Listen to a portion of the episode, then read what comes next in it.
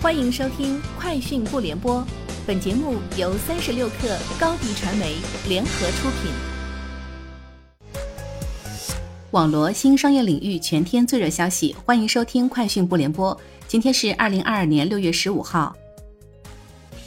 近日，上海理想汽车科技有限公司发生工商变更，理想退出法定代表人、执行董事职位，均由吕任明接任。同时，公司经营范围新增新能源汽车电附件销售、储能技术服务、建设工程施工等。该公司成立于二零二一年四月，注册资本十亿元人民币。三十六氪获悉，优酷发布二零二二待播片单，据介绍，剧集《沉香如屑》《幸福到万家》综艺《这就是街舞五》纪录片《幸福中国》《闪耀吧中华文明》文化节目《不要回答》等近百部作品即将上线。夸克 APP 联合中国教育在线发布二零二二高考志愿趋势报告。报告显示，在今年的热门专业榜单中，法学超过计算机，成为搜索热度最高的专业。成都、重庆等西南地区城市人气飙升。八零后加入高考家长大军，帮助孩子一起选志愿。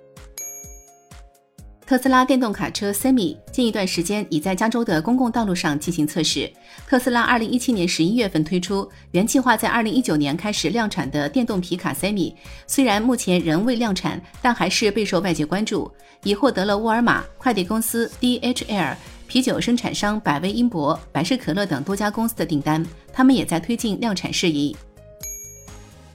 据报道，一份六月十三日提交给美国证券交易委员会的公告显示，马斯克旗下的 SpaceX 完成十七点二亿美元新股权融资，发售了约十六点八亿美元新股。这轮融资对 SpaceX 的估值为一千两百五十亿美元左右，高于去年年底的约一千亿美元。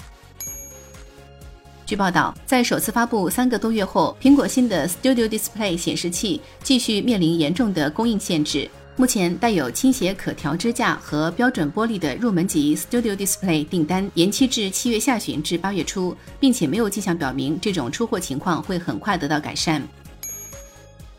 知名管理咨询公司麦肯锡周二发布研究报告称，企业和消费者每年与元宇宙相关的支出可能达到五万亿美元。麦肯锡表示，元宇宙中的电子商务将占据总支出的两万亿至两点六万亿美元。虚拟广告业务将占据另外的一千四百四十亿至两千零六十亿美元。相比之下，去年人们在人工智能方面的总支出总计九百三十亿美元。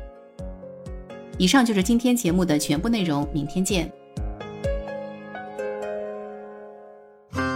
新媒体代运营就找高迪传媒，微信搜索高迪传媒，有效运营公众号、抖音、小红书，赋能品牌新增长。